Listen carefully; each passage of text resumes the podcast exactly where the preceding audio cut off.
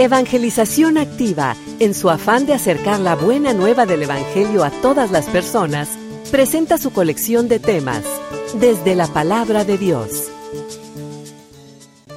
Es difícil vivir la caridad, ayudar a papá y a mamá es difícil porque tengo que renunciar a la tele, tengo que renunciar al Nintendo, a los videojuegos, tengo que renunciar a la computadora, tengo que renunciar a la tablet, tengo que renunciar. Es difícil.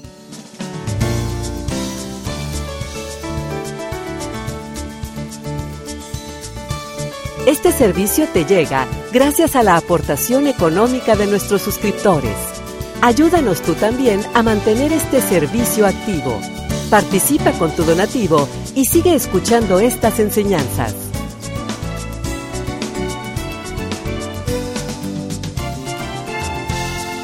Esperamos que al escucharlos, la semilla del Evangelio dé fruto en tu corazón. Con ustedes, el Padre Ernesto María Caro.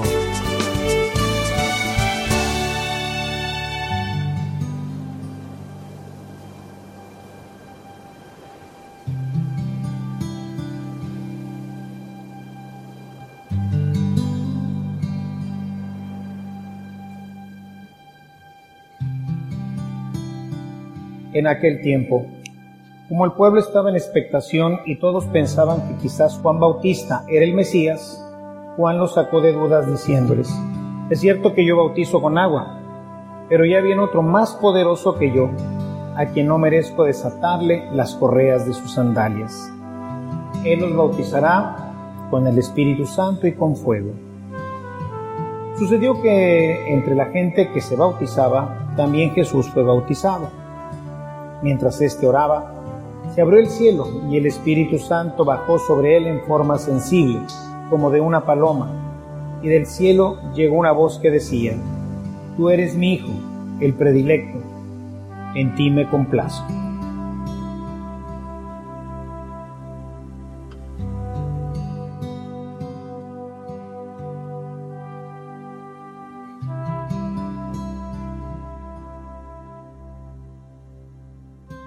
Comentábamos ya desde el inicio de nuestra celebración cómo esta fiesta, la fiesta del bautismo del Señor, pues abre ya nuestro tiempo ordinario.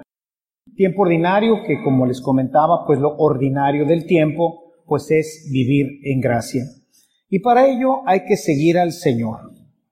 El bautismo es el inicio de la vida de Cristo. Hoy es presentado digamos, es presentado a todo su pueblo y se les presenta que Él es realmente el enviado, no Juan, sino Él es el enviado, ha descendido sobre Él el Espíritu Santo y es el que va a conducir su vida y después será con el que nos bautice, será el que bautice con el Espíritu Santo y con fuego. Ahí arranca su vida en el bautismo, su vida ya apostólica, no su vida humana, sino su vida apostólica, arranca y nuestra vida cristiana arranca también en el bautismo, es decir, hoy en otras ocasiones hemos tocado el tema desde el punto de vista de la similitud que hay en el bautismo del arranque y la conducción del Espíritu Santo en Jesús y lo que es en la nuestra, ¿no? Entonces, hoy estamos de alguna forma también, pues nosotros en esa reflexión, en ese punto de partida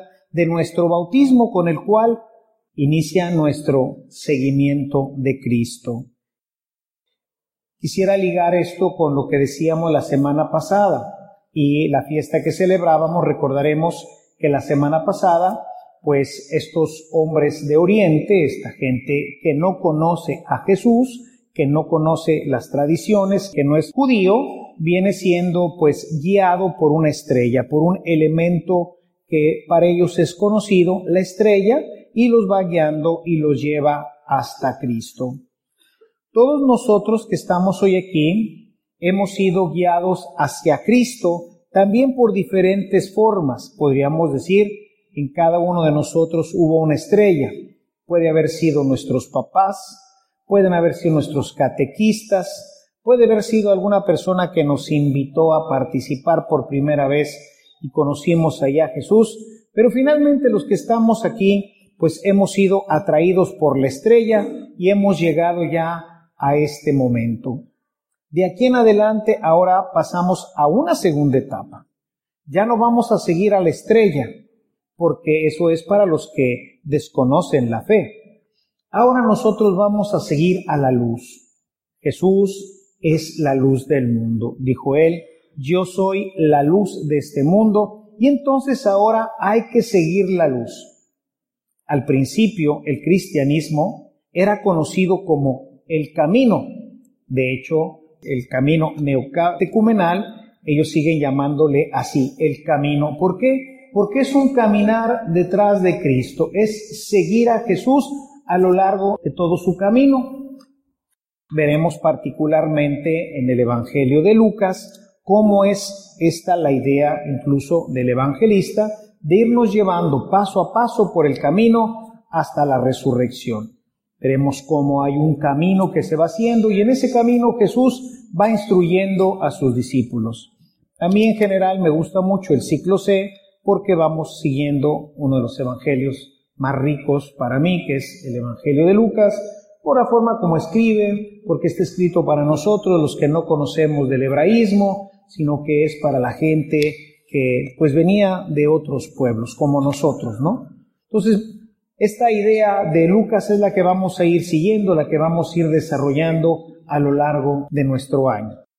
Yo quisiera hoy proponerles, lo iré enfatizando en esta reflexión, como una idea central. Yo quisiera que pusiéramos nuevamente nuestro bautismo delante de nosotros, en donde nosotros, por medio de nuestros padrinos, nos comprometimos a seguir a Cristo, es decir, a ser cristianos. Vean hoy, hermanos, cómo, pues, aunque muchos siguieron la estrella, pues ya se nos perdieron, ¿verdad?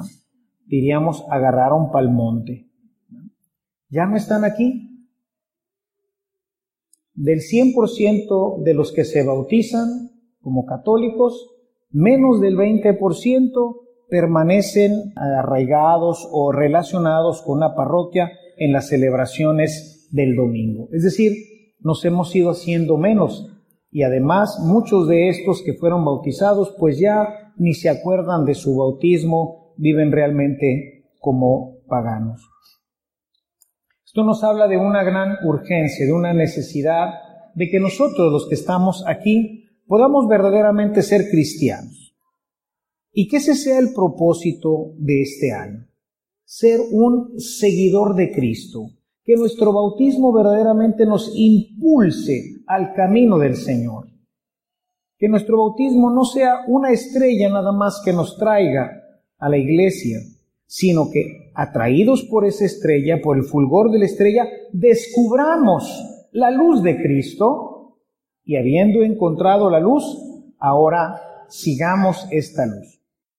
Y bajo esta visión quisiera hoy proponerles algunos elementos importantes de nuestro seguimiento para que los tengamos en cuenta. Porque si no los tenemos en cuenta, lo más seguro es que se nos vayan nuevamente de las manos y pasa, lo he comentado con ustedes en alguna ocasión, que de un domingo a otro, la semana nos limpia, vuelve nuevamente a limpiar nuestra vida, nuestro pensamiento, nuestro corazón, y ni siquiera nos acordamos de lo que hablamos la semana pasada, mucho menos pusimos en práctica algo. Entonces, como inicio, yo quisiera volverles a proponer, vuelvan a traer sus Biblias. Hemos dejado de traer la Biblia a misa. Tráiganse algo en que apuntar, yo sé que tienen muy buena memoria, como los elefantes. Pero los elefantes no hablan y además no se van a salvar. Entonces, como decían los chinos, ¿verdad? Es más poderoso un papel y una pluma que la mente más brillante. Tráiganse un papelito y traten de llevarse una idea, un propósito de lo que diga la homilía. O a lo mejor si la homilía no les cuadró mucho de lo que escucharon, de la palabra que escucharon, llévense algo para la semana. Hagan ese propósito este año, porque necesitamos seguir el camino de Cristo. Necesitamos conocerlo y necesitamos seguirlo. Pero si venimos a misa solamente a oír, como decía antes, ¿no? Venimos a oír misa, eso no transforma nada, no transforma nuestra vida. Y el seguimiento de Cristo tiene que transformar nuestra vida. Tiene que hacer de nosotros hombres y mujeres diferentes.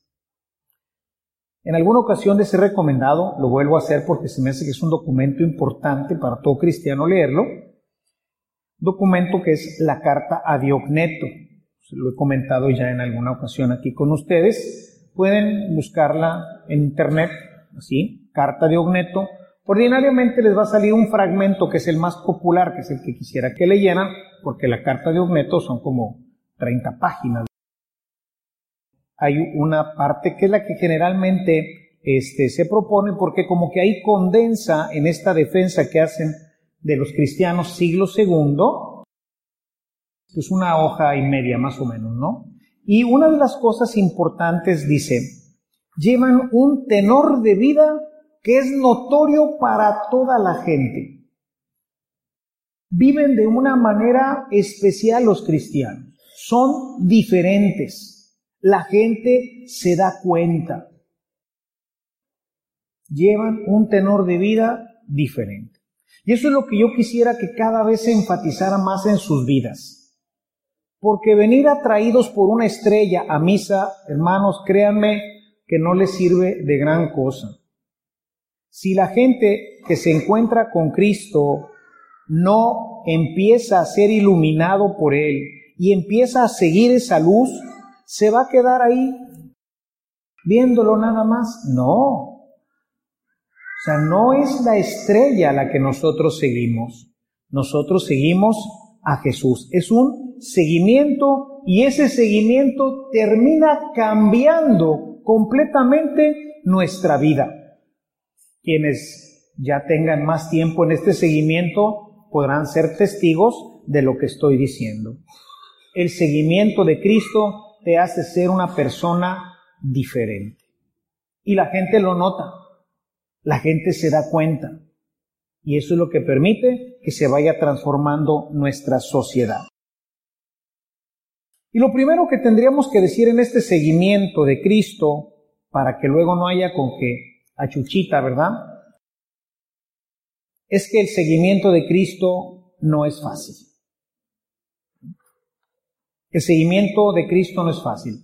Si vas a seguir al Señor, si este año en todas estas fiestas de Navidad fueron la estrella para ti y te encontraste, no como decíamos la semana pasada con el muñequito, con el pino, las esferas, sino verdaderamente esta Navidad fue para ti la oportunidad, haciendo un buen adviento de encontrarte con Cristo, si esta fue la oportunidad, entonces este es el momento de iniciar el camino con Jesús. Y quiero decirte que no es simple, no es sencillo. Es fácil venir a misa y ni eso mucha gente hace.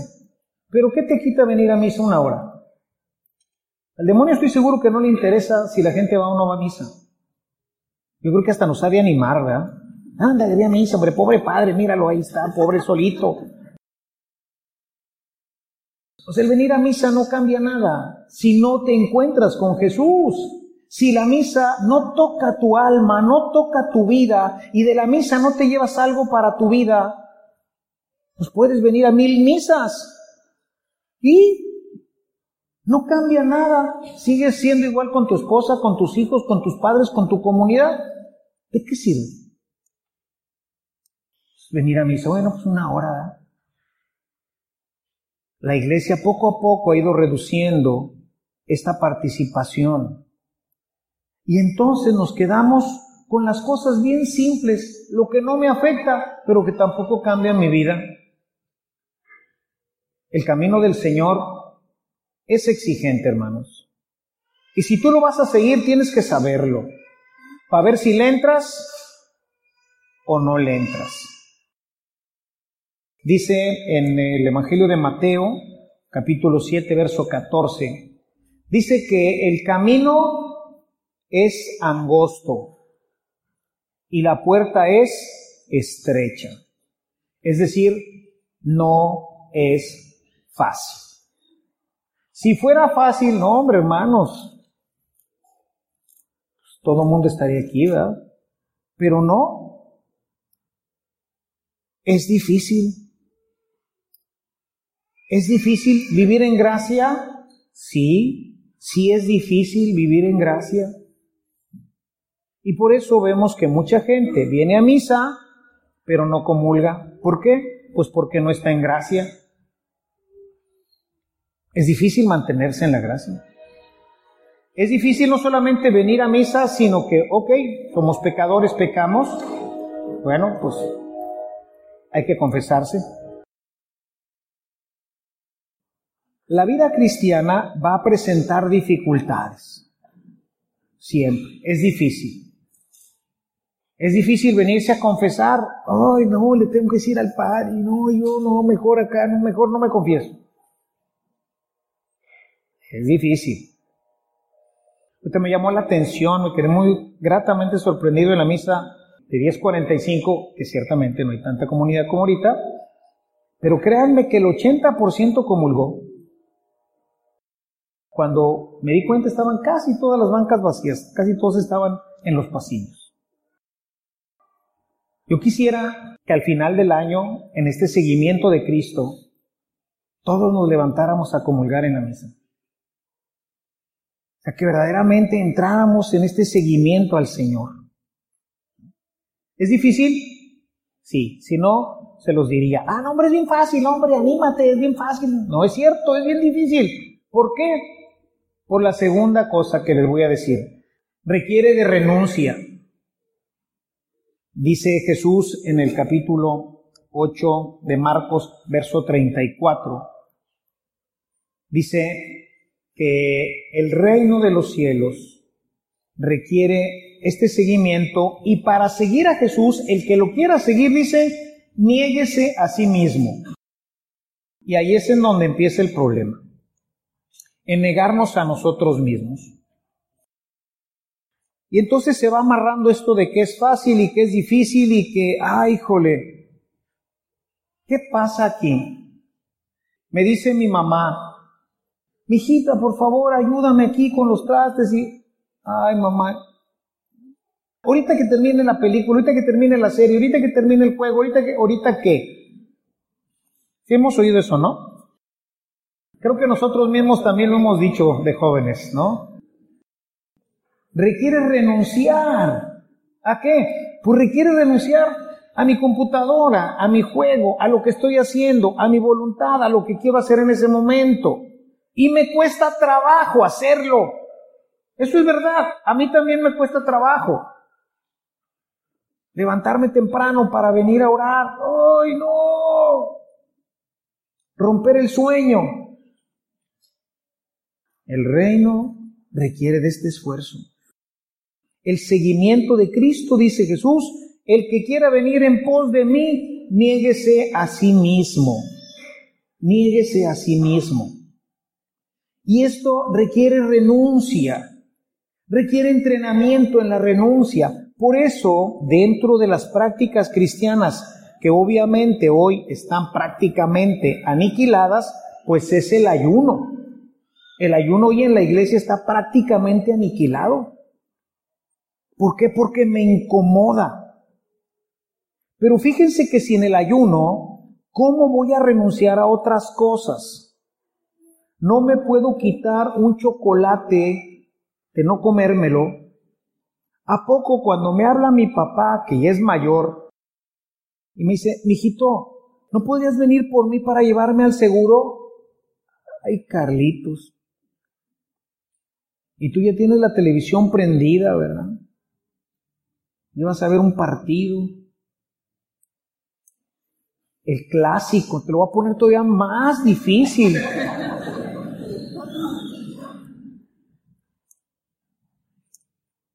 ¿Lo dejas? O le dices, terminando el partido, papá. No, pues tengo la cita a tal hora, ¿verdad? O sea, pues ahí ya que en el seguro no hay tu tía. ¿Qué huele? Renuncia. Sacrificio. Es difícil vivir la caridad, ayudar a papá y a mamá es difícil porque tengo que renunciar a la tele, tengo que renunciar al Nintendo, a los videojuegos, tengo que renunciar a la computadora, tengo que renunciar a la tablet, tengo que renunciar. Y eso me cuesta, es difícil. Y si no me entreno a decir, pues vale que eso esto, vale que eso lo otro, y entonces me enfoco a amar, me enfoco a servir, pues estoy bien atorado. Sí quiero, pero... Y ahí me atoro. Pero es posible porque nuestro bautismo, Dios nos dio el Espíritu Santo. En el Antiguo Testamento, eso sí que iban por la libre, porque tenían que hacerlo, como decimos, no, a puro riñón. Todo era puro esfuerzo humano. Aquí no. Aquí tenemos la gracia de Dios que se nos dio en el bautismo. Si ustedes siguen leyendo el capítulo 3 que leímos hoy del Evangelio de Lucas, van a encontrar que Jesús dice, impulsado por el Espíritu Santo, inicia su camino. Bueno, va a ir, en este caso, va a ir a hacer penitencia, se va a meter 40 días y 40 noches al desierto, a renunciar a todo, a la comida principalmente, ¿no? Impulsado por, tú también eres impulsado por, nomás dale una alimentadita al Espíritu y vas a ver que no es tan difícil. Servir a papá, a mamá, sobre todo a mí me preocupa mucho porque tengo muchas experiencias muy tristes de personas mayores que sus hijos los tienen bien abandonados. Así como haciéndoles un favor te voy a llevar, ¿verdad? Pero no están realmente preocupados por ellos, por su salud. ¿Cómo estás, papá? Les hablan allá las 500. A veces es el papá que les habla. ¿Cómo estás, mi hijo? No, pues bien, papá. Es que hace tiempo que no te veo. No, hombre, es que he estado muy ocupado.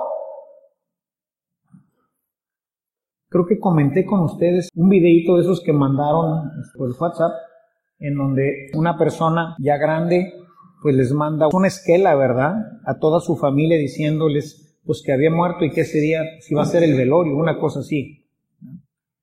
Y entonces, pues todos cuando la reciben, hombres, se entristecen bastante, porque todos ya se habían disculpado con el papá de que no podían ir a la cena de Navidad. Ya ven en Estados Unidos, sobre todo, pues las familias están muy dispersas, ¿no? papás viven en un lugar y cada uno de los hijos en otro, y cada uno de los hijos recibe la invitación del papá, le habla el papá, pero todo mundo se excusa. Finalmente luego les llega una esquela donde dice que su papá murió y que lo van a velar o lo van a enterrar tal día. Y pues ahora sí que dejando todo lo que tenían, llegan a la casa y entonces se encuentran que el papá está vivo. Y dice el papá, tengo que hacer esto para que estemos juntos. Tengo que morirme para que estemos juntos. Y bueno, ya se arma la fiesta de Navidad, ¿no? Pero qué triste son esos casos, ¿no? Y cuando tú hablas de cristianos dices, no inventes, ¿verdad? El que quiera venir en pos de mí, niéguese a sí mismo. Y es un ejercicio que desde chiquitos tenemos que empezar a hacer.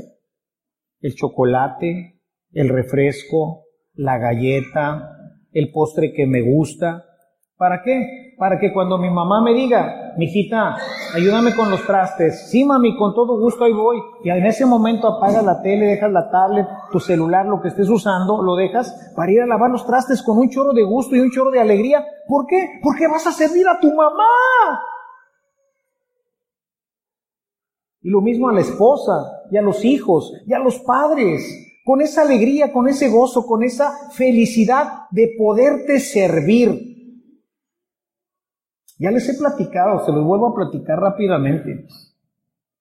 En una ocasión, el Papa San Juan Pablo II le pidió a uno de sus cardenales que celebrara la misa. Ya ven que ahora se ha hecho más popular que el Papa Francisco siempre, incluso transmite la misa de las mañanas y siempre hay un comentario de su misa matutina. Anteriormente eso no existía.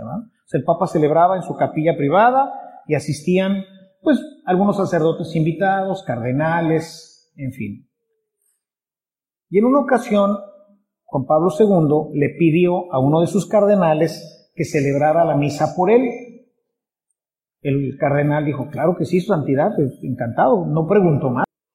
Estaba el cardenal revistiéndose en la sacristía cuando le aparece eh, San Juan Pablo, vestido con su sotana y con su roquete blanco. El cardenal inmediatamente, ¿verdad? Santidad, por favor, empieza a quitar los ornamentos. No, no, no, no, no, espérese, espérese, espérese. No, no, no, celebre usted, por favor. No, santidad, ¿cómo voy a celebrar yo? Usted celebre la misa.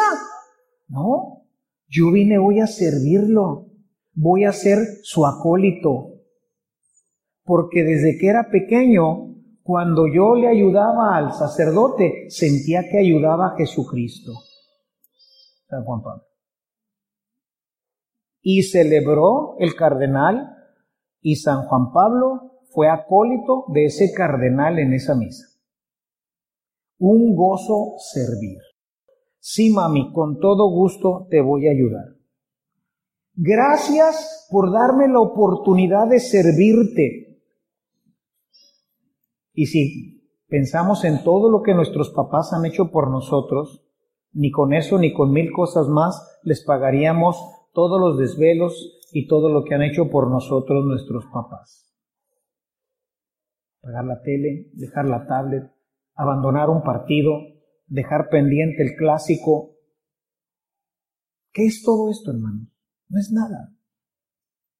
No es nada cuando ves el valor humano, el valor de la persona, el descubrir como Juan Pablo que está sirviendo a Cristo, estás haciendo algo que le es natural al cristiano, servir y amar. Ese es el camino. Eso es lo que Él nos invita a vivir.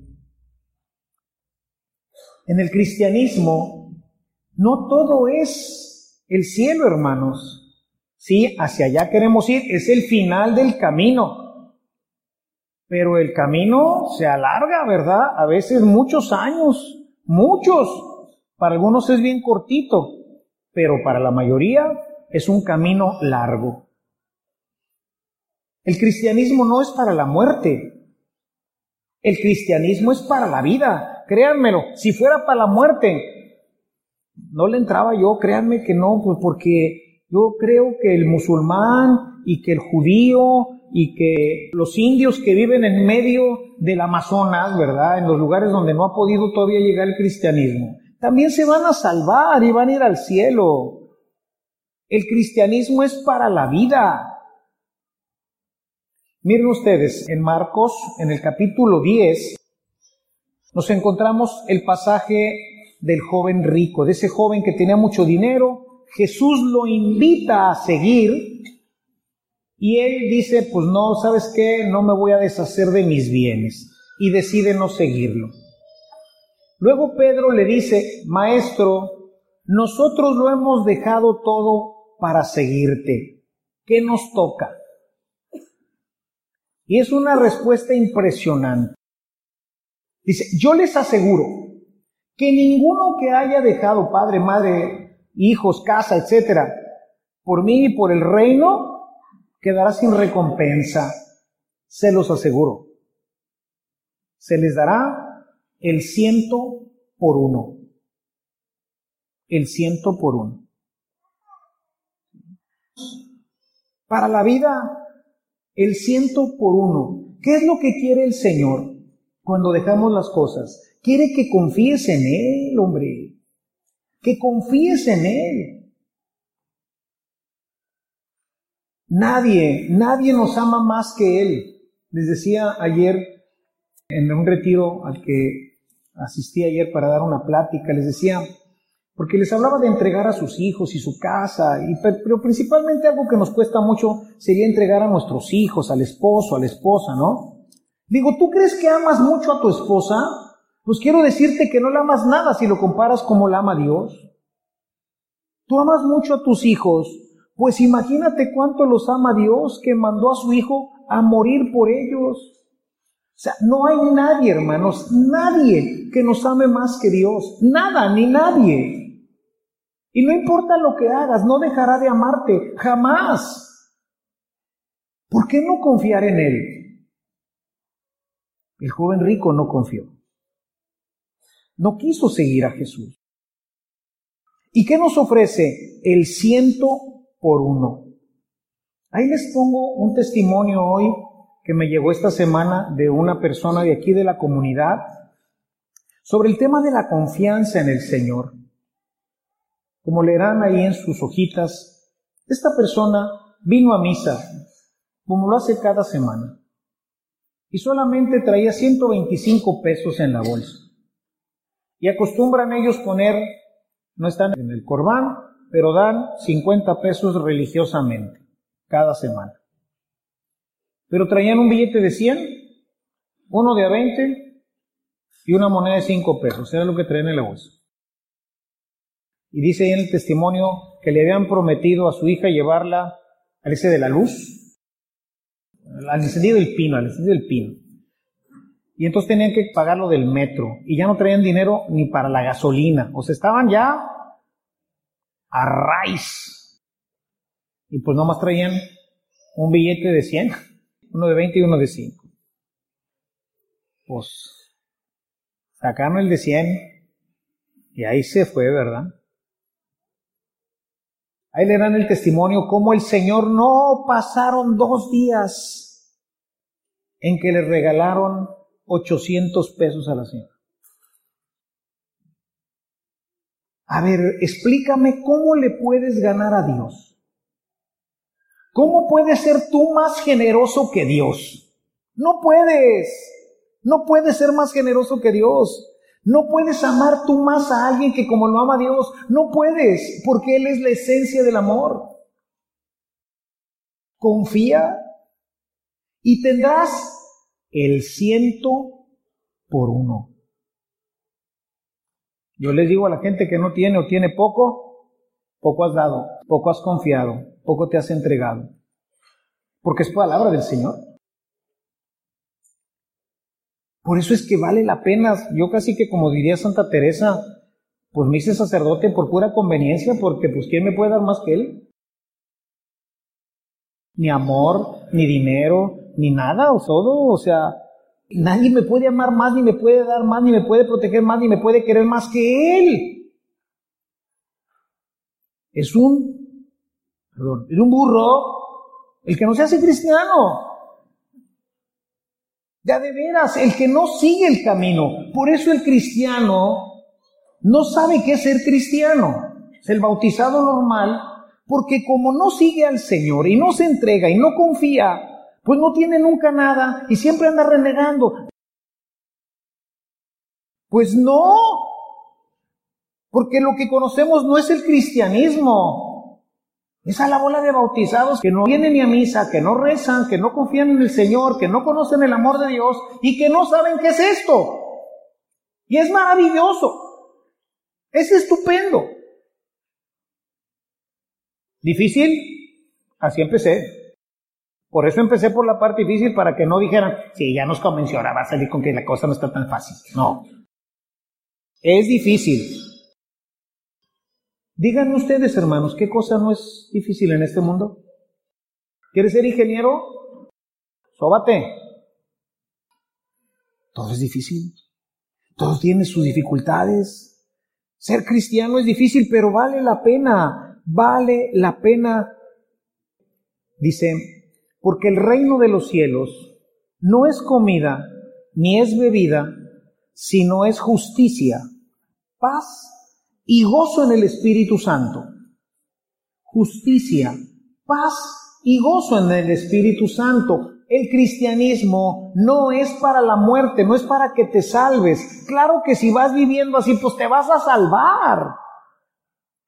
Pero es para la vida, para que tengas un matrimonio con ganas. No puede fracasar un matrimonio cristiano. No puede, no es posible. Fracasa porque no es cristiano porque sigue siendo egoísta, porque el vato no quiere ayudar a la mujer, porque sigue pensando en otras mujeres, porque no controla sus apetitos, porque quiere toda la lana nomás para él, o porque la mujer no atiende bien al marido, porque anda tirando pa'l monte también, etcétera. Puro pecado. Por eso fracasa. No puede fracasar. No puede fracasar una empresa. Porque es una obra de Dios. Dios nos va a dar suficiente y más de lo que necesitas, hermano. Problema es el egoísmo que nos amarra y tienes uno y quieres dos, y tienes dos y quieres tres. Y luego dices, ¿y para qué tanto? Ahí tienes la cuentota, o tienes muchas casas, o tienes, ¿y, y para qué tanto? Yo quisiera invitarlos a este año que sea un año muy definitivo en nuestra comunidad y muy definitivo en sus vidas. Y quisiera que pusiéramos como telón de fondo todo esto que vengo diciendo para seguir al Señor. Y quiero dejarles una cita que estaré repitiendo durante este año, que pudiera ser así como la piedra de toque y el instrumento de la gracia para que no nos desviemos. Juan capítulo 8, versículo 31 y 32. Yo quisiera que esto lo tengan como algo importante para el caminar de este año, en que queremos seguir a Cristo, que queremos ser verdaderamente cristianos. Dice en el verso 31, dirigiéndose a los judíos que habían creído en él, es decir, siguiendo la idea que traía, los que siguieron la estrella se encontraron con la luz y ahí van, ya creyeron, ahí van caminando. ¿Ok? Somos nosotros. Dice, si permanecen fieles a mi palabra, es decir, ¿qué dice aquí? Rojo. Punto. Rojo. Vamos a hacer lo que dice la escritura. Dice rojo, pues rojo. Eh, pero es que el rojo me aprieta un poquito naranja. Rojo, maestro. No andarle sacando la vuelta y acomodándonos para que se nos haga más fácil. ¿Qué dice? Rojo. Pues rojo. Punto. Fieles a mi palabra, dice. Y fíjense lo que dice. Sí, porque es un condicionante, ¿eh? Si permanecen fieles a mi palabra, ustedes serán verdaderamente mis discípulos. Ahí está. Si tú eres fiel a la palabra, tú eres discípulo. ¿No eres fiel? Lástima, Margarito. No eres discípulo. Todas las ventajas, todo lo hermoso del cristianismo, todo esto de justicia, paz y gozo, de he traído vida y he traído una abundancia, todo esto del ciento por uno no aplica. Esto aplica nomás para los discípulos. ¿Y quiénes son los discípulos? Los que son fieles a la palabra. Escríbetelo por ahí. Ponlo en el refrigerador. Ponte un mensajito en su computadora de esos mensajes que le pone y cuando lo prenden ahí aparece. Y cada vez que entra el protector de pantalla, pónganselo ahí. Si permaneces fiel a mi palabra, eres mi discípulo. Y se aplica todo lo que dije hoy y muchísimas cosas más que no alcanzaré a decir hoy. Pero fíjense lo que dice enseguida. Así conocerás la verdad mi palabra es la verdad. Aquí vamos a encontrar la verdad. Hoy hay mucha gente que dice que tiene la verdad. Ya no sabemos ni en qué creer en esas guerras mediáticas que hoy ahora a través de las redes sociales, que si el guachicol, que si no el guachicol, que si el presidente, no el presidente, la de esta, la otra, la matraca, traemos un desorden terrible en todo esto. Los maestros, cada uno dice tener su verdad. No, Dios no existe, no, Dios sí existe, sí existe, pero sí, no existe, pero sí. A veces nosotros, muchos papás mal informados, desinformamos también a nuestras criaturas. Y luego las criaturas desinforman a los papás. ¿Y dónde está la verdad? Aquí está la verdad. Por eso dice, si permaneces fiel a mi palabra, ustedes serán verdaderamente mis discípulos. Así conocerán la verdad y la verdad les hará libres. La libertad, hermanos, nos permite ser felices. los esclavos no son felices. Esclavos de pensamiento, ideologías, esclavos de televisión, de tablets, de juegos. Que ahorita decía, ¿verdad? ¿Qué tiene que ver un clásico, hermanos? Cuando lo comparas, digo, no tengo nada contra el fútbol, ni contra los deportes, ni contra nada. Qué padre poder disfrutar un clásico, excelente y estarse echando la botanita y la cheve. Qué padre, los amigos convivimos, excelente. ¿Qué tiene que ver eso con la salud de mi papá? Pero estamos, la tele nos tiene, miren, bien agarrados. Y así como eso, muchas cosas. No somos libres. Y entramos en, Ay, dijo mi papá, no, es que en el partido, y ya va a ser la hora de la misa y no ha terminado el partido porque se fueron a tiempos extras y tú, ya, amor, vámonos. Sí, ahorita, ya, ya voy, ahorita. Este, eh, eh. ¿Eres libre? ¿Vives angustiado? Personas estas del ejemplo del testimonio. ¿Cuál problema? ¿Libres? La verdad nos hace libres. Y la palabra de Dios es la verdad. ¿Y qué dice la palabra de Dios? Ciento por uno. Y el martes le dieron 800 pesos para que cargara su tanque de gasolina y no se lo cobraron. Libres. Dios va a proveer, ¿verdad? Y la verdad te hará libre. Y la palabra es la verdad. Y la palabra dice, ciento por uno. Pues vamos. Vámonos. La verdad nos hará libres, hermanos. Yo quiero invitarlos a que este año sea el año nuevamente de la palabra, del año del seguimiento del Señor, y que la tomemos con fidelidad. Esta es la verdad y vamos a seguirla fielmente. Dice rojo, pues rojo. Dice verde, pues verde. Hoy está difícil. Sí, sí está difícil. Y luego, pues ya le ganas. Tenemos el Espíritu Santo, nos lo dieron en el bautismo como a Jesús. Pues vamos para adelante, ¿no? Nadie puede echarse para atrás. Aquí está la piedra de toque. Aquí está el punto de partida hacia una vida nueva, hacia la felicidad, hacia un cambio en la sociedad, hacia un cambio en el mundo. Nosotros que estamos hoy aquí, atraídos por la estrella, son los que hemos encontrado la luz. Vamos a seguirla si nosotros nos proponemos como comunidad seguir la luz, este año habrá cambios impresionantes en tu vida, en tu familia, en tu medio.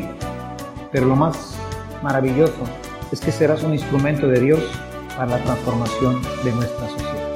Alabado sea Jesucristo.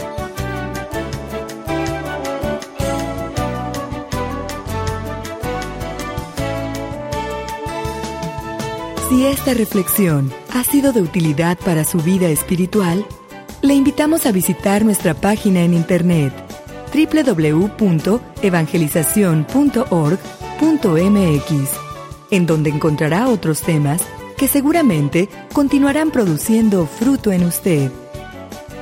Que la paz de Jesucristo permanezca en usted y toda su familia, y que la ternura de María abrace su corazón.